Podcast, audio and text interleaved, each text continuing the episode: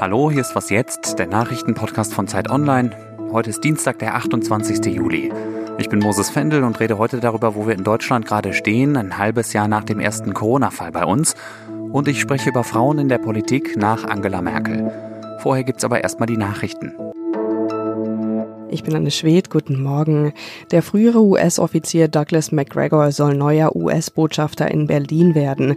Präsident Trump will ihn als Nachfolger für Richard Grinnell nominieren. Der Vorschlag muss aber noch vom US-Senat bestätigt werden. McGregor war unter anderem am NATO-Lufteinsatz im Kosovo 1999 beteiligt. Er unterstützt die Haltung von Trump, dass Deutschland zu wenig für seine Verteidigung ausgebe. Reiserückkehrer aus Risikogebieten sollen in Deutschland in Zukunft dazu verpflichtet werden, sich auf das Coronavirus testen zu lassen. Gesundheitsminister Spahn kündigte an, eine solche Testpflicht anzuordnen. Die Tests sollen kostenfrei sein. Juristische Grundlage ist das Infektionsschutzgesetz. Spahn sagt aber auch, dass eine generelle Testpflicht für alle Urlauber mit dem Gesetz nicht gerechtfertigt sei. Deshalb werde nun jeden Tag aufs Neue geschaut, welche Regionen als Risikogebiet gezählt werden. Mehr zur Corona-Lage in Deutschland gibt gibt's jetzt mit Moses Fendel. Redaktionsschluss für diesen Podcast ist 5 Uhr. Es ist jetzt ziemlich genau ein halbes Jahr her, dass in Deutschland der erste Covid-19-Fall bestätigt wurde. Keine Frage, Corona hat vieles verändert. Ich will wissen, wo wir als Land jetzt gerade stehen und habe mir die Expertise von Jakob Simmank aus unserem Wissensressort geholt. Hi Jakob. Hi Moses. Du schreibst auf Zeit Online, dass wir sozusagen mit Corona tanzen. Was bedeutet das? Wo stehen wir gerade pandemiemäßig? Ja, das ist eine gute Frage. Ich glaube, ähm, eine ganz, ganz klare Antwort kann ich dir darauf nicht geben, aber ich glaube schon, dass wir tanzen. Äh, wir sind ein halbes Jahr quasi jetzt, äh, haben wir dieses äh, Virus ähm, und kämpfen mit dem letztlich ja und wir hatten im äh, März, April einen Lockdown und ähm, sind jetzt sozusagen in dieser Post-Lockdown-Phase, in der wir versuchen, die Fälle ähm, gering zu halten und das Gesundheitssystem nicht überlasten zu lassen. Ähm, und das ist genau diese Idee des, ähm, des Tanzens. Es geht eigentlich zurück auf einen Autor, der hat das mal den Hammer und Dance genannt. Den Hammer sozusagen das richtig krasse Runterdrücken der Fälle durch einen Lockdown und ähnliche Maßnahmen. Und danach, nachdem das gelockert wird, der Tanz, das ist quasi der Umgang mit diesem Virus, was, im, was letztlich immer ein Stück weit da ist und wo wir mit neuen Ausbrüchen umgehen lernen müssen, wo wir mit einer neuen, sich verändernden Situation umgehen müssen, zum Beispiel auch durch Lockerungen, dadurch, dass Menschen aus dem Homeoffice wieder auf die Arbeit gehen, dadurch, dass Menschen sich jetzt wieder mehr treffen. Und ähm, genau an diesem Punkt sind wir. Das ist ziemlich schwierig und ähm, Deshalb muss man quasi, ja, weiß ich nicht, um das um die Metapher mal weiterzuschreiben, ein bisschen Taktgefühl ähm, und äh, Balance irgendwie beweisen gerade. Wir hatten im März ja schon mal eine Situation, wo die Fallzahlen in kurzer Zeit relativ stark gestiegen sind. Und das ist ja jetzt gerade auch wieder so.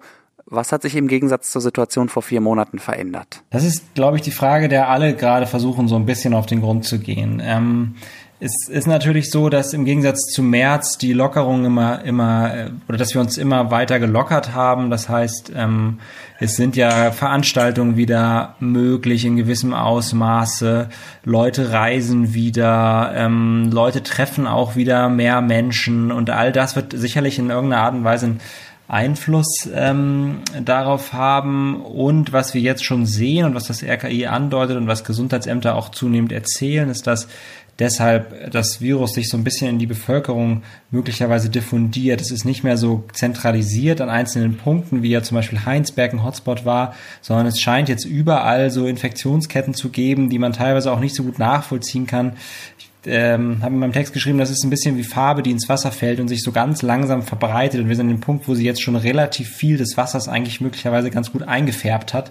Und das ist gefährlich vor, vor dem Hintergrund, dass sich deshalb möglicherweise, ähm, äh, wenn, wenn dann plötzlich sozusagen die Menschen sozialer werden, mehr Sozialkontakte haben, sich vielleicht nicht mehr so gut an Regeln halten, dass dann quasi das Virus an allen Stellen gleichzeitig hochkommen kann.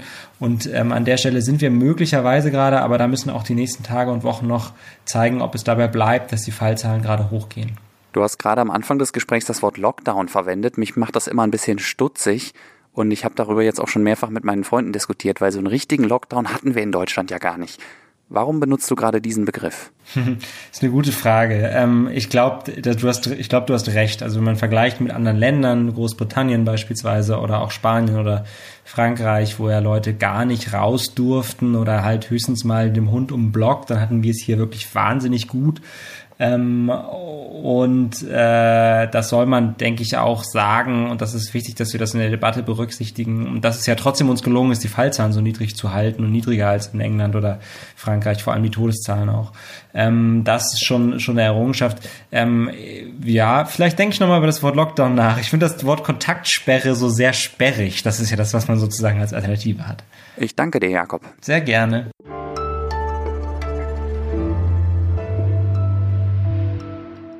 Und sonst so? Haben Sie schon mal einen Gegenstand verloren, von dem Sie geglaubt haben, dass Sie ohne den nicht weiterleben können? Mir ist das noch nie passiert, also jedenfalls nicht seitdem ich kein Kind mehr bin. Nachvollziehen kann ich die Verzweiflung einer Frau aus Vancouver in Kanada allerdings. Sie heißt Mara und ihr wurde ein Teddy geklaut. Nicht irgendein Teddy, sondern ein Geschenk von ihrer Mutter, die jetzt seit einem Jahr tot ist. Und in dem Teddy ist eine Sprachaufnahme. Ich liebe dich, ich bin stolz auf dich, ich werde immer bei dir sein zweifellos ein wertvolles Erinnerungsstück. Und Mara hat jetzt berühmte Unterstützung bekommen. Hollywood-Schauspieler Ryan Reynolds hat 5000 US-Dollar Finderlohn geboten, wenn der Bär zu Mara zurückkommt. Es werden keine Fragen gestellt, schreibt der Schauspieler auf Twitter.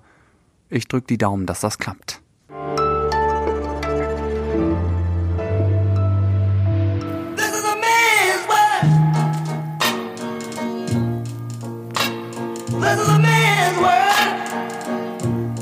Ein Bild, das vor einem Jahr auf allen Titelseiten war. Angela Merkel, Annegret Kramp-Karrenbauer und Ursula von der Leyen. Kanzlerin, neue CDU-Chefin und frisch ernannte Bundesverteidigungsministerin und designierte EU-Kommissionspräsidentin. Es gab damals jede Menge Schlagzeilen über das Ende des Patriarchats und so weiter. Ich weiß nicht, ob Sie sich erinnern. Und heute? Ernüchterung. Der nächste Kanzler wird sehr wahrscheinlich wieder ein Mann, zumindest wenn man nach den Kandidaten bei der Union geht.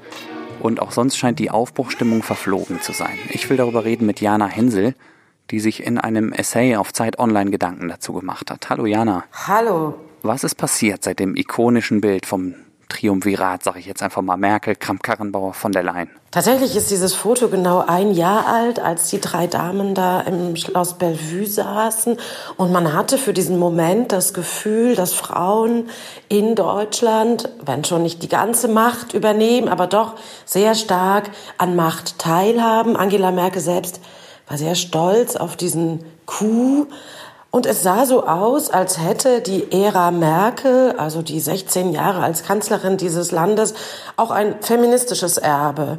So als würde quasi dieses Land aus der Tatsache, von, so lange von einer Frau regiert zu werden, etwas gelernt haben. Und jetzt? Na, jetzt sind, haben wir die Situation, dass wir ein Jahr vor der Bundestagswahl stehen. Ähm, Angela Merkel ähm, Wahnsinnsumfragewerte hat. Aber wenn wir eben darauf schauen, wer kann möglicherweise kandidieren für ihre Nachfolge, dann sind es, bis auf Annalena Baerbock von den Grünen, ausschließlich, sagen wir es ruhig, weiße westdeutsche Männer. Ähm, wir haben in der CDU sozusagen einen Kandidaten, ein noch offenes Kandidatenrennen zwischen Markus Söder, Friedrich Merz, Armin Laschet. In der SPD ist ähm, jemand wie Olaf Scholz, ähm, glaube ich, sehr gesetzt und die Grünen haben immerhin ähm, sich auch noch zwischen Robert Habeck und Annalena Baerbock zu entscheiden. Das sind sehr, sehr viele Männer. Und die Wahrscheinlichkeit, dass nach Angela Merkel, und das ist auch gar nicht schlimm, ein Mann ins Kanzleramt zieht, ist relativ hoch. Deine These ist jetzt aber, dass genau in dieser Situation wieder eine Chance für Frauen liegen könnte. Warum glaubst du das? Na, erstmal ist es ein unglaublich betrüblicher Fakt, dass ähm, nahezu ausschließlich Männer, wenn Annalena Baerbock nicht kandidiert, dass dann nur Männer antreten für dieses Amt. Das ist erstmal eigentlich ähm, eine Schande. Das ist wirklich betrüblicher Fakt. Aber die Anzeichen verdichten sich eben, dass es ein Erbe von Angela Merkel gibt, dass es in diesem Land inzwischen sehr viele selbstbewusste Frauen und auch immer mehr Männer gibt, die eine gleichberechtigte Teilhabe an Macht für Männer und Frauen fordern. Und deswegen glaube ich, und das ist der für mich interessanteste Punkt, ähm, wir werden also äh, männliche Kanzlerkandidaten sehen, die einem doch, glaube ich, nicht geringen öffentlichen Druck ausgesetzt sein werden, ähm, sich zu Frauen zu positionieren, ähm, Vorschläge auch für Wählerinnen zu machen. Das hat es in Deutschland nie gegeben. Explizit auch einen Wahlkampf für Frauen hat Angela Merkel nie gemacht. Und was daraus entstehen könnte, und das ist das Interessante, ist quasi eine neue Stufe, eine neue Phase des Kampfes für Gleichberechtigung. Plötzlich würden eben nicht mehr nur einzelne Frauen, die es geschafft haben oder Frauen überhaupt für Gleichberechtigung kämpfen, sondern diese Aufgabe würde den Männern jetzt eben auch zufallen. Einfach aus dem, aus der schlichten Tatsache, dass sie eben an der Macht wieder alleine sind und dass der öffentliche Druck aber inzwischen so groß ist, dass es eben Männer sind, die für Gleichberechtigungsfragen und deren Lösung sorgen müssen. Nach der Kanzlerin beginnt die Zeit der Frauen. Das sagt nicht ich, sondern das schreibt meine Kollegin Jana Hensel in einem Essay auf Zeit Online und ich empfehle Ihnen diesen Text sehr. Danke dir, Jana. Vielen Dank. Das war es auch schon wieder für mich hier, zumindest für den Moment. Sie können mich aber gerne heute Nachmittag wieder hören, da mache ich nämlich das Update. Und bis dahin können Sie mir auch gerne schreiben an wasjetzt.zeit.de. Ich bin Moses Fendel, machen Sie es gut, vielleicht bis später.